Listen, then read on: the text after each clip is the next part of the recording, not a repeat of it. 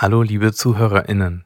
Für dieses Hörerlebnis habe ich einen Ausschnitt aus der Folge mit Andreas Frank genommen und probiert zu simulieren, wie verschiedene Hörbeeinträchtigungen die Sprachverständlichkeit erschweren können.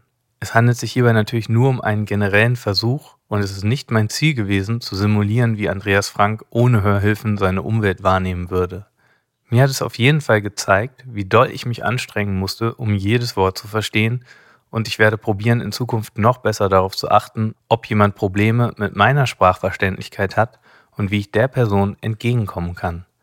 In diesem kleinen Hörerlebnis wechsle ich zwischen verschiedenen Einstellungen hin und her und komme zwischendurch immer wieder zu dem nicht bearbeiteten Gespräch zurück. Mal, dass Kollegen gesagt haben, ähm, ah, Andreas ein bisschen laut, aber gleichzeitig. Ähm, Wie ein bisschen laut? Das habe ich nicht verstanden. Ja, wenn mm, manchmal schon im Nachhinein, dass äh, wenn ich mit Freunden so im Raum gesessen habe, dass sie mir gesagt haben, Andreas ein bisschen leiser sprechen.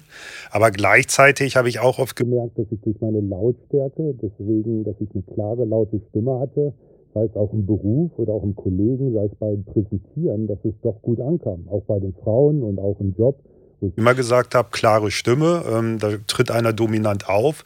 Insofern habe ich das am Anfang oder in den Jahren nie so als störend empfunden. Du hast Also eigentlich ist dir das eher durch, durch Außen klar geworden, dass du anders hörst als andere, dadurch, dass sie dir gespiegelt haben, dass du lauter sprichst? Oder ist dir auch aufgefallen, dass du das Gefühl hast, ich höre nicht so gut?